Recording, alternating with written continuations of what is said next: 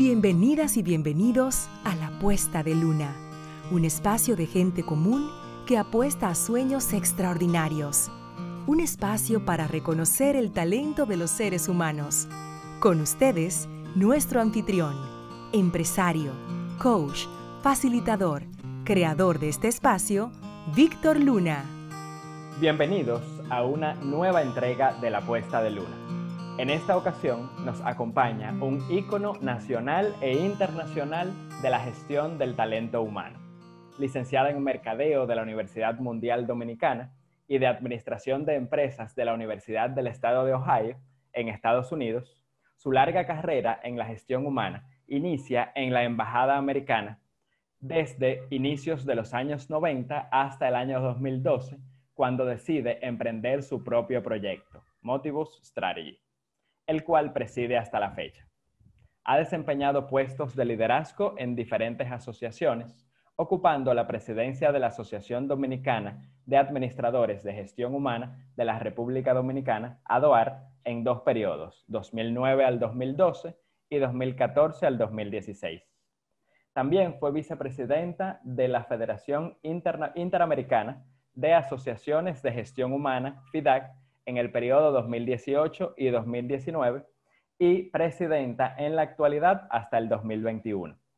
También presidenta del Consejo Nacional de Entidades Profesionales CONEPRO y también ocupa un lugar en el directorio de la Federación Mundial de Asociaciones de Gestión Humana, WFPMA por sus siglas en inglés, representando la FIDAC. Apasionada siempre por el tema de la gestión humana, ha realizado importantes aportes de liderazgo que la han colocado como mujer ejemplar en el sector a nivel nacional e internacional, específicamente en países de Latinoamérica. Démosle una calurosa bienvenida a la señora Aida Josefina Troncoso. Señora Aida, qué gusto tenerla en este espacio y que comparta desde sus experiencias todos esos aprendizajes para esta comunidad de la puesta de luna. Bienvenida. Muchísimas gracias, muy amable. Sí, como bien me describiste, es una larga carrera en la cual me he desempeñado en lo que más me apasiona, que es gestión humana, como bien dice, que se, lo nombramos ahora. Eh, con, en este momento tengo el gran honor y el gran privilegio de representar a República Dominicana en la presidencia de la Federación Interamericana de Asociaciones de Gestión Humana con, proyectos que en unos planes estratégicos normales hubieran sido muy, muy retadores, pero ahora aún más con este cambio que nos dio la, pandemia, pues me han retado a, a reinventarme en, en, proveer algunos productos para, para beneficio de todas las asociaciones. Este, en FIDAD tenemos 15 asociaciones que son miembros de, nuestra, de nuestra entidad, a las cuales respaldamos no solamente apoyándole para que ellos se institucionalicen, sino también para que lleven a sus miembros la información adecuada, pertinente y actualizada de, de lo que es el manejo de recursos humanos y, cómo pueden eh, manejar sus organizaciones y las personas, porque ante todo el ser humano es el valor más importante.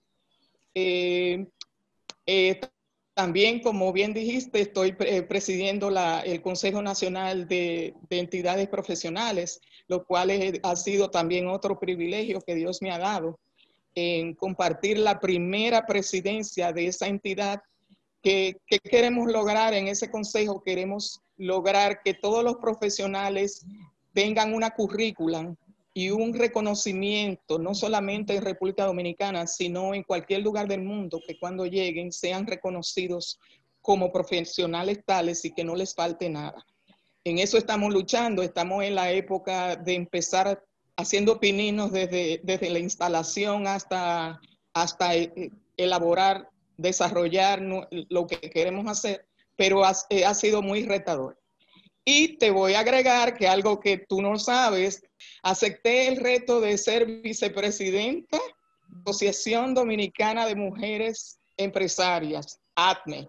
Así que ah. también tengo ese sombrero nuevo con ideas de cambio, de que esa asociación que ADNET, que tiene ya 23 años, pues esta asociación que reconozca a las mujeres empresarias, pero no solo por su negocio, sino por su valor y por sus capacidades y por su competencia.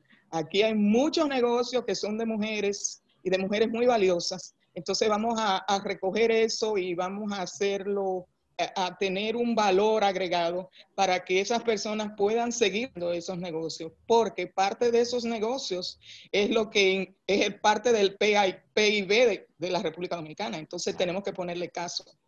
Y como género también nos distingue, porque ahí no solamente somos mujeres, esposas, amantes, madres, abuelas o tías, sino también somos empresarias y podemos hacer un excelente trabajo. Así que eso es algo, algo nuevecito que, que todavía inclusive no hemos tomado, eh, tomamos justo, pero no hemos tomado el cargo per se porque hace apenas fue el día antes de, del 24, del día de fiesta, o sea que todavía no hemos tomado posición, pero estamos muy ansiosos de empezar a caminar porque tenemos en planes muchas capacitaciones, mucha, eh, muchos retos que, que, las mujeres están esperando. Así que también tienes un espacio ahí para, para, te vamos a invitar a las cosas que hacemos porque nosotros no, el género no, no excluimos a nadie. Excelente, eso es importante. Eso es importante, le agradezco y le agradezco la primicia. Qué, qué honor que, que, este sea de los primeros espacios donde, donde usted pues se pronuncia en esa nueva, en esa nueva función. Eh, y bueno, la verdad es que yo quisiera preguntarle muchas cosas. Eh, primero de su trayectoria, sin embargo, lo que me animo a preguntarle como primera pregunta es qué es lo que más usted ha disfrutado de todas sus labores en el área de gestión humana. Uy, uy, uy. Eso es difícil. Yo te diría, yo te diría, bueno, porque además soy coach. Entonces, ahí lo que, lo que más me reta o lo que más me apasiona es ser empática con la otra persona. Cuando alguien viene con un problema, lo cual me pasaba también eh, eh, como, como, eh, como directora de gestión humana en la embajada, siempre en aquel momento nosotros decíamos que teníamos, era de la política de las puertas abiertas. O sea, siempre yo tenía un oído para escuchar a las personas, porque todos tenemos emociones y todos traemos las emociones de nuestras casas para poder lidiar con el trabajo. En aquel tiempo que yo trabajaba, pues había otro, otro que decía, tú deja el problema en la puerta y tú aquí vienes y trabajas. Pero lamentablemente eso nunca, no funcionaba personas, pero siempre las personas querían ser escuchadas por alguien, porque a veces el, simplemente, el simple hecho de tú escuchar a alguien, cualquier eh, eh, evento que tú hayas tenido, da una, te relaja, te hace, te permite eh, más valioso dentro de ti, de ti mismo.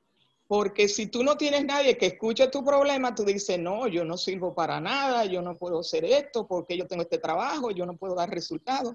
Entonces eso es algo que a mí me retó y claro, no todo el mundo eh, se, abre a decir sus problemas, no todo el mundo le gusta que lo escuchen. Entonces había un, a veces a las personas que hoy recuerdo con mucho cariño, son aquellas personas que, que, inclusive tenemos un grupo que nos juntamos, son aquellas personas que tuvieron un gran problema. Yo las senté, aunque quizás las tuve que decir usted está desvinculado, pero estuve el el momento de escuchar sus problemas y quizás orientarlo y decirle, bueno, esta desvinculación es por tal cosa, pero tú puedes ir y hacer tal otra porque tú tienes tal capacidad, tú tienes tal competencia o tú puedes desarrollar esto, desarrollar lo otro. Entonces yo te diría que eso es lo que más me, me retó. Pero eso fue en mi trabajo como gerente, como directora de recursos humanos de la embajada, que era bastante retadora. Pero también tuve la oportunidad de, de, trabajar en, en, unos, en, unas, en unos equipos que, que había creado el Departamento de Estado en ese momento para entrenar otras personas. Entonces también eso era lo que hoy llamamos mentoring. Eso también fue muy aleccionador y muy gratificante, porque tú puedes pasar tu expertise, tu información a otra persona para que esa persona desarrolle mejor que tú, si es posible, eh, lo que tú has aprendido. Entonces eso fue maravilloso. Yo tuve la oportunidad de ser parte de ese, de ese grupo y viajé muchísimo a lugares bien difíciles como Irak, como Jordania, como Brasil, como Guatemala, como Uruguay. Y eso me dio un, lazo, eh, no solamente de, amistad, pero un lazo de, que, de satisfacción que eh, di algo de mí y dejé algo. Y estoy muy satisfecha de ver que mis colegas que, que le pasé la antorcha están haciendo excelentemente bien. Luego, con el tema de la federación, también la Federación Interamericana de Gestión Humana me ha dado muchas, muchos retos que han sido también muy bonitos para satisfacción mía. Y es que me ha dado la oportunidad de tener eh, el liderazgo, tanto cuando fui vicepresidenta del área Centro Caribe, de liderar países donde era necesario eh, tramitar esta información porque eran países que no tenían acceso a informaciones de gestión humana o no se habían formado como gestores humanos. Y entre ellos cuenta Haití, es parte nuestra. Entonces, eso es una satisfacción muy interesante. Ahora, como, como presidenta, ya te comenté, con el tema del COVID estamos haciendo bastante cosas. Y con la Federación Mundial, pues hemos tenido el momento de, quizás afianzar el tema de que somos diversos y que nosotros en Latinoamérica valemos, porque cuando me recuerdo que las primeras reuniones decían, ¿de dónde vienes? De República Dominicana y dónde queda. Entonces, nosotros nunca debemos eh, desprestigiarnos ni despreciar de dónde venimos, porque venimos porque Dios nos puso nacer en un lugar, teníamos que nacer en un lugar, pero tenemos valores y esos valores tenemos que subirlos. Y no quiere decir con eso que no sea una mujer y no que sea humana y que no sea amiga, pero ante todo tenemos que, si somos profesionales, tenemos que que demostrar que somos profesionales. Y así, así ha sido. Vamos a ver si con estas dos nuevas oportunidades, pues seguimos, seguimos enseñando o, pasando la antorcha para que otros aprendan.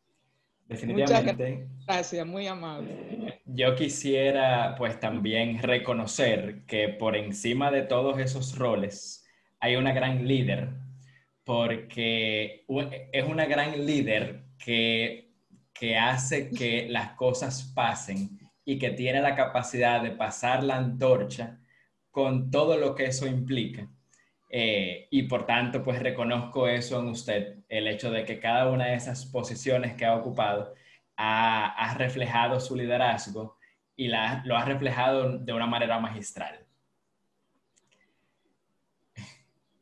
Entonces, yo quisiera... Eh, Así es. ¿Por qué? Y te digo por qué Sí. Te digo por qué, porque realmente creo en la gente, creo en todo, en las personas que están alrededor de mí y por tanto al creer en ellos, pues creo una confianza y delego en ellos y ellos me entregan lo mejor de sí. Y entonces ese, ese es el secreto. el secreto a voces. Sí. Pero fíjese qué interesante, señora Aida, que usted mencione la confianza como, como pilar y como secreto, porque muchos líderes eh, quizás mm, se guardan algunas cosas para ellos. Y, y eso se puede evidenciar en los equipos de alguna manera. Y por eso quizás no se conecta como de pronto usted ha conectado con sus equipos y me parece pues muy valioso que, eso surja y que usted tenga muy claro qué es lo que le ha dado esa, esa, esa oportunidad al momento de liderar estos equipos? Sí, bueno, mira lo que pasa. Hay personas que tienen que todo depende de lo que uno quiera en la vida y qué tú tienes en tu ser para dar y qué quieres tener. También este, eh, entra un tema. Pero si yo sé lo que tengo y yo sé lo que yo quiero ser, entonces es fácil. Si yo quiero obtener un resultado como equipo, no como Aida Josefina, entonces simplemente yo tengo que apoyarme en todas las personas que están alrededor mía, porque yo no me lo sé todo. Los que están alrededor mío saben más que yo en algunos casos. Lo que sí tengo que valerme de personas valiosas, de personas de confianza, de personas capacitadas y mirar qué hay que hacer, cómo podemos trabajar y a, trabajar. Y mire, su trayectoria está llena de grandes logros, pero yo quisiera escuchar cuál es la historia detrás de, de esa líder que tiene un rol quizás hasta cierto punto político en estas asociaciones internacionales. Quisiera escuchar y, y cuénteme un poquito sobre sus deseos, sobre sus sueños, cuando comenzó en la Embajada Americana, por ejemplo. ¿Se parece ese sueño a la trayectoria que podemos destacar de usted? Bueno, mira, interesante. Yo empecé a trabajar a los 17 años y fue como por casualidad de esas cosas que yo había estudiado en Estados Unidos, vine de vacaciones, pasé por la embajada, llené un formulario y me llamaron a las dos semanas.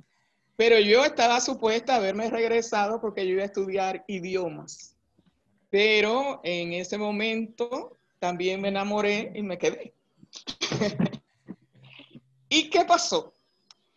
Yo empecé a trabajar y, me acuerdo que hasta tenía dos trabajos porque daba clase de inglés, traducía, estaba en el, traducía eh, de todo lo, que me cayera y hacer dinero. Y de un momento a otro me fui desarrollando en, gestión humana. Empecé desde ser una recepcionista con solamente la meta de usted llegó, alguien lo llamó, pase usted, de ese tipo de cosas triviales. Y cuando era secretaria ejecutiva bilingüe, sí, pero no, como que no era mi meta. Resultó que me encontré con un jefe, que el cual adoro y todavía me mantengo una relación bonita con, con esa persona que me dijo, pero ven acá, ¿y por qué uno aspiras al puesto de fulana, que en aquel entonces era la encargada y era una señora americana? Y yo dije, no, pero imposible, ¿cómo voy a ocupar un puesto en una señora americana? Imposible, ¿no? Por eso es que te digo que soy de las que creo que uno no debe ponerse trabas porque todo lo que tú te propongas lo consigues. Resulta que ya yo tenía mis tres hijos y eran chiquitos, estaban en, en, la primaria y yo no había ido a la universidad, simplemente había cogido mis cursos de secretariado y el padre de mis hijos me dice, no, yo te ayudo, yo te ayudo con los niños y yo me fui a la universidad, del trabajo salía a las cinco y media, me metí a la universidad a las seis y salía a las diez. Y así me hice de la, del tema de la universidad eh, la, el, perdón, la licenciatura en mercadeo. Con mucho esfuerzo, con mucho trabajo. ¿Y qué pasó cuando ahí resulta que hubo una reestructura eh, de, de, personal en toda América Latina en ese momento y quitan la posición de la americana? Y resultó que me llamaron y me dijeron, ¿usted quiere el puesto? Y yo le dije, no, lo mismo que, que contesté. No, porque yo no creo. Dice, no, no, no, pero dése una oportunidad. El, señor, este jefe mío, me dice, pero ¿qué te pasa que tú no puedas hacer ese trabajo? Y dije, no, porque que yo tengo los niños. Dice, no, pero es que eso no te va a impedir nada. Efectivamente, me lancé Y ahí estuve, fue la primera persona que no tenía jefe aquí. Mi jefe me manejaba desde Flores, era en ese momento. Y nada, así trabajábamos, viajábamos. Yo viajaba bastante, tres y cuatro veces al año para recibir entrenamiento, y manejaba en ese, en ese, en ese puesto pues 21 agencias federales, que son 21 leyes diferentes. Pero gracias a Dios eso lo logré. Y nada, al final ya mis hijos todos son graduados de una universidad y he obtenido todo porque también tengo ocho nietos, de los cuales también estoy muy, muy honrada porque mi, mi nieta mayor también eh, está estudiando psicología y dice que le va a gustar pues recursos humanos. Ojalá que sí, porque sería más satisfactorio para mí escuchar que ella va a seguir los pasos de la abuela. Así es. Qué bien, qué interesante. Y en ese tenor, doña Aida, ¿cuál entiende usted que es la gestión humana ideal? ¿Cuál es el rol ideal de la gestión humana en las organizaciones? La persona en recursos humanos debe tener la, eh, la valía, la, la responsabilidad de evaluar qué es lo que más le conviene al negocio, conocer el negocio, conocer bien el negocio, tener un buen trato de, su marca personal, porque ante todo nosotros como, como personas nos vendemos día a día. Ahora mismo yo me estoy vendiendo como persona, porque somos una marca y como marca representamos tanto nuestra persona, que tenga la redundancia, como el lugar donde trabajamos o representamos. Entonces, todo eso tiene que ser integral, tiene que ser eh, eh, coordinado. Yo no, puedo, eh, yo no puedo decir una cosa aquí y decir otra en otro lado. Entonces, eso es lo que quizás nos falta, que, que toda, y yo creo que hay mucha gente valiosa en gestión humana hoy en día, porque hay mucha gente que sí sabe lo que quiere y hacia dónde va y lo está manejando en la mejor manera. Y eh, proveer todo lo que, lo que nosotros consideramos que lo que nosotros consideramos como persona debe tener una persona con la misma redundancia lo recalco para que podamos hacer un buen un buen desenvolvimiento de lo que nos asignan. Porque si yo no tengo en una fábrica suficiente, por ejemplo, generadores, yo no puedo rendir un producto porque voy a tener un, tema de que se me va la luz todos los días. Entonces yo tengo que tener las herramientas y tengo que tener esas herramientas y esas herramientas pasárselas a todo el mundo porque yo no estoy ahí para semillas. O sea, yo no estoy ahí para...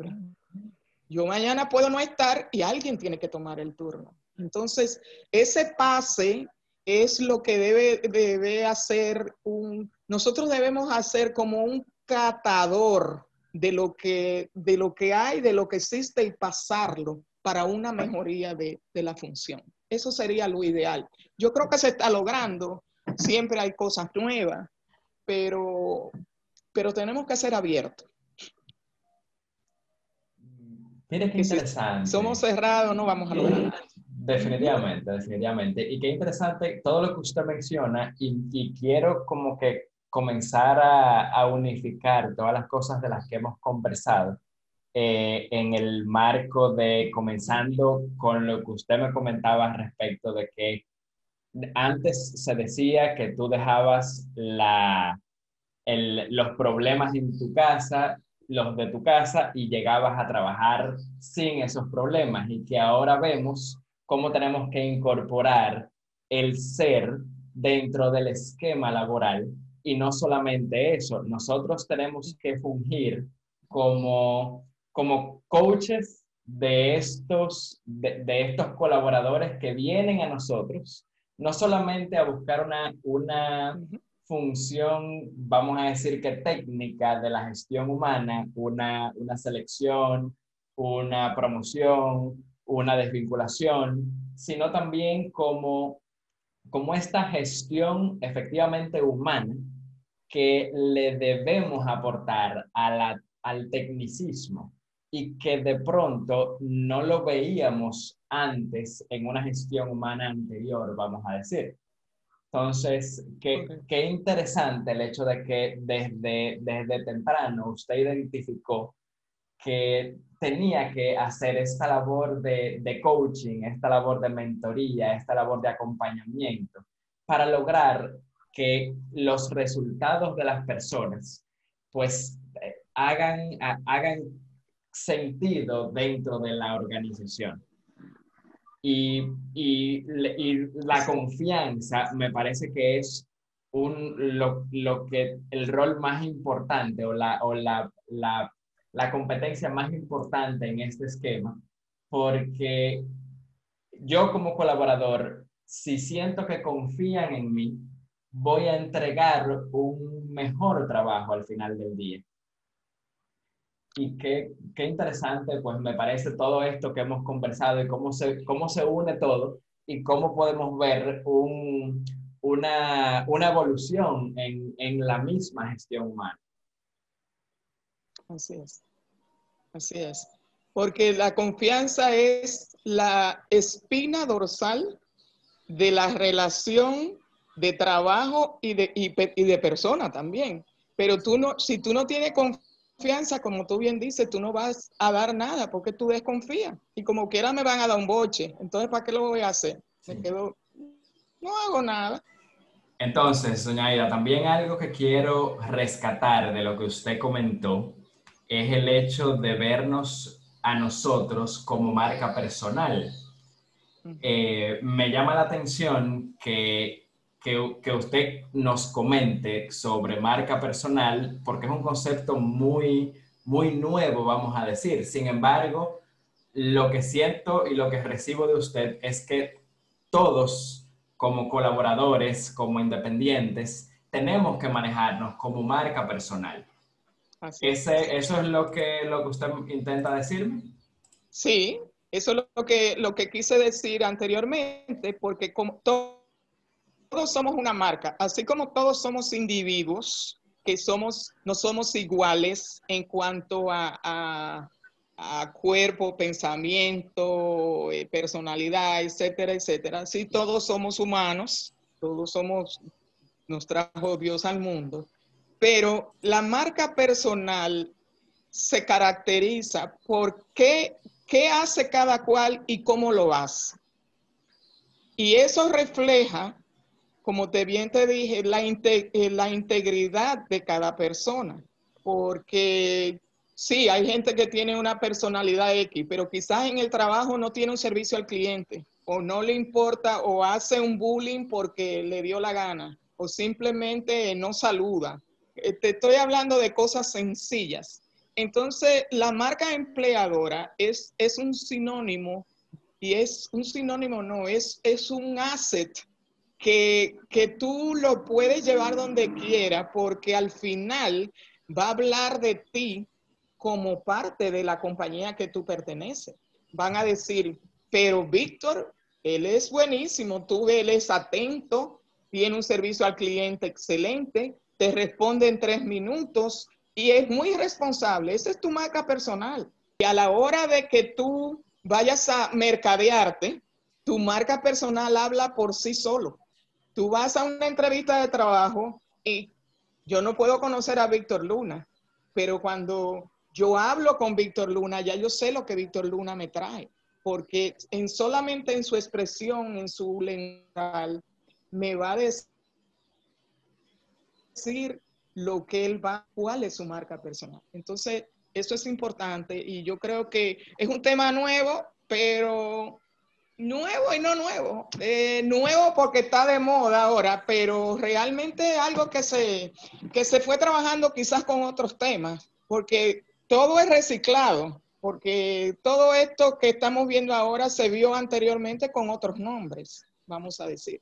Es igual que si hablamos de agilidad, que es una herramienta nueva, también decía, ah, pero eso es nuevo.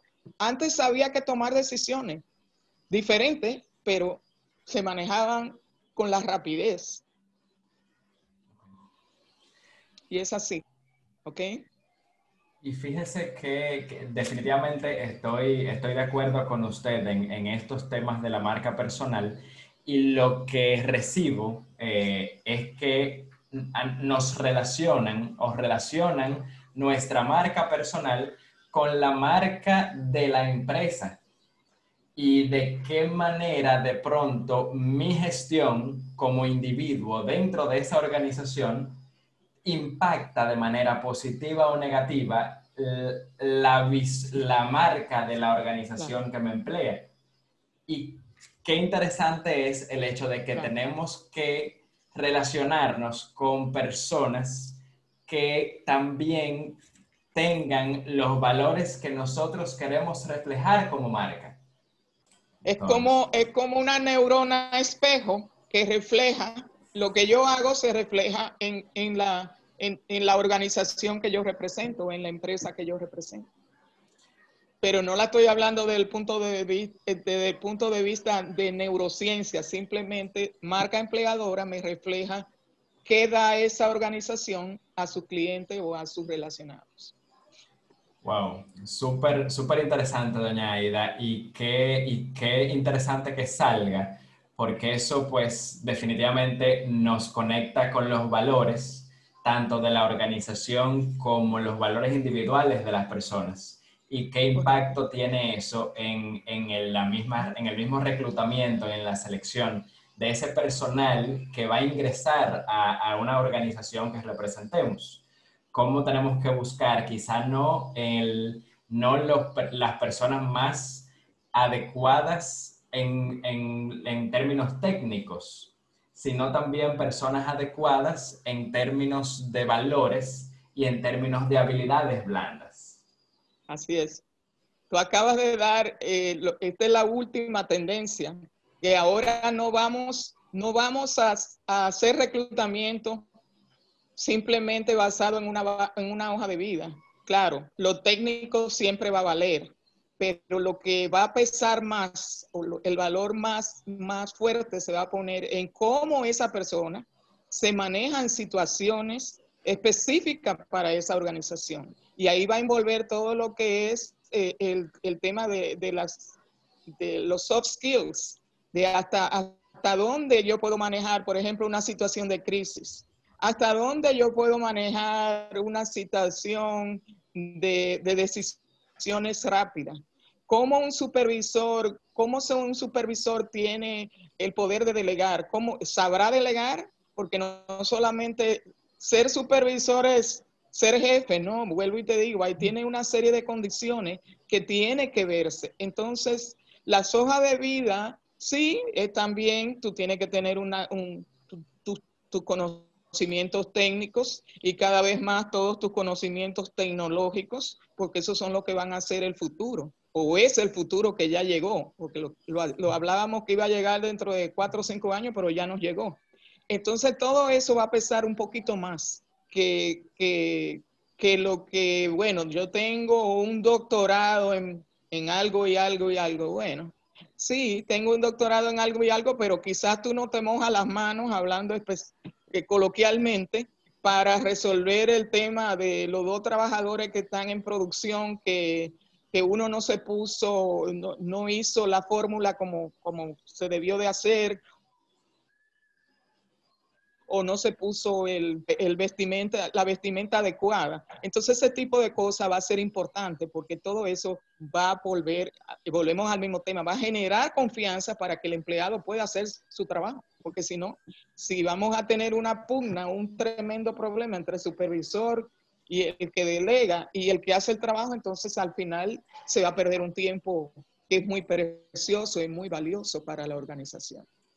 Valiosísimo, doña Aida. Y eso me anima a preguntarle, ¿cómo va a ser el empleo del futuro?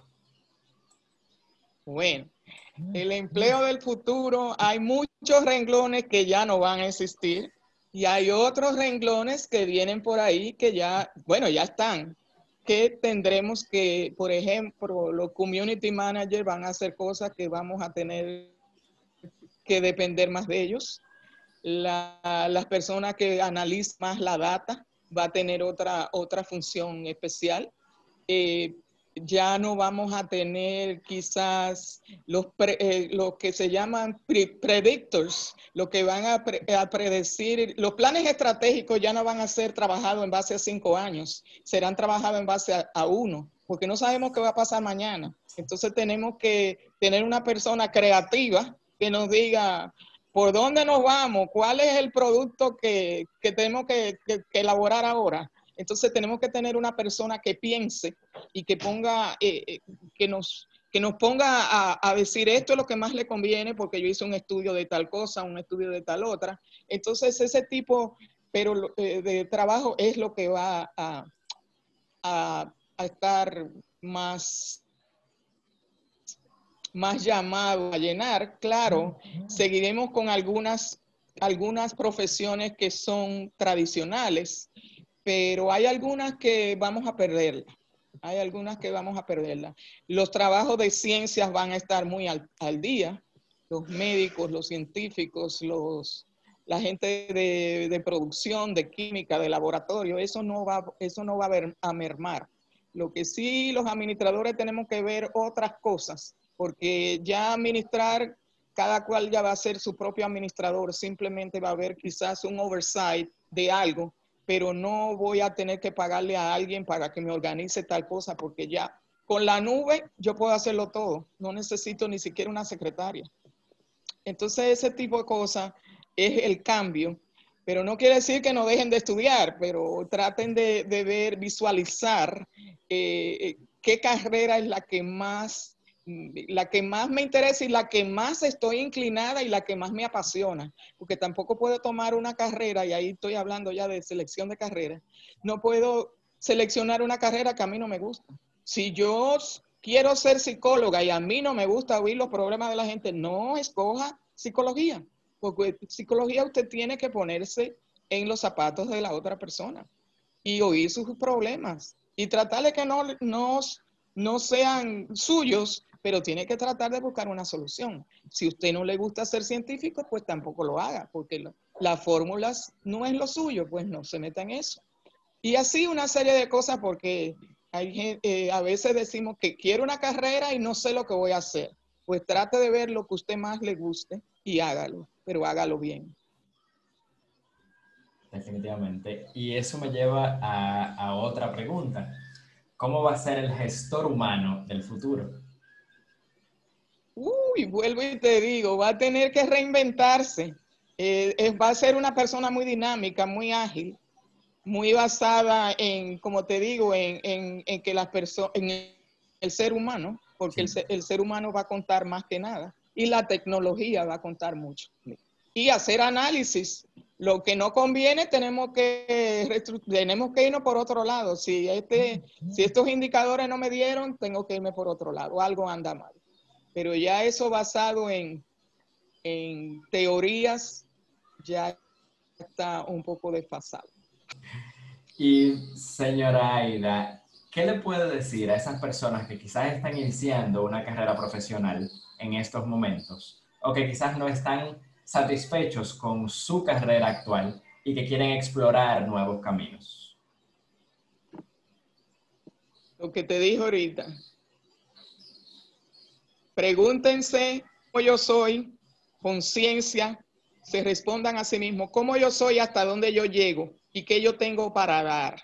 Entonces se cuestionan con lo que están estudiando y dicen, pero yo puedo dar esto, pero tienen que hacer un examen de conciencia real y verdadero entre ellos. Buscar ayuda, si es posible. Hay muchos coaches y hay muchos mentores que ayudan a salir de esa, de esa encrucijada y simplemente hacer lo que usted es capaz de hacer, quiera hacer y, lo, y tenga motivación para hacer. Porque si usted no tiene ninguna de esas tres cosas, usted si quiere ser bombero y usted no le gustan las escaleras, no le gusta el incendio y se pone nervioso, no se meta por ahí porque usted va a fracasar. Su primer incendio no va a llegar porque se va a morir de los nervios, va a estar angustiado, va, le va a subir la presión y al final va a resultar en un fracaso. Entonces eso es importante que todos los profesionales nuevos que estén iniciando su carrera, se pregunten esa, se hagan esas preguntas, pero real y verdadera, y se las respondan. No, yo, yo para eso no voy. O no, yo no, ni loca. Entonces, cuando se contesten eso, simplemente se conocen a sí mismos y ponen lo mejor de, ellos. Así es. Doña Ida, todos tenemos talentos que yo llamo superpoderes. ¿Cuál piensa usted que es su superpoder? Mi superpoder. Yo creo, yo creo que yo escucho. Mi poder es la escucha. Y me pongo en la, me pongo siempre en, en el lugar del otro. Eso sí, escucho. Súper. Pero no, no que yo no dibujo, no, no, no bordo, nada de eso me sale.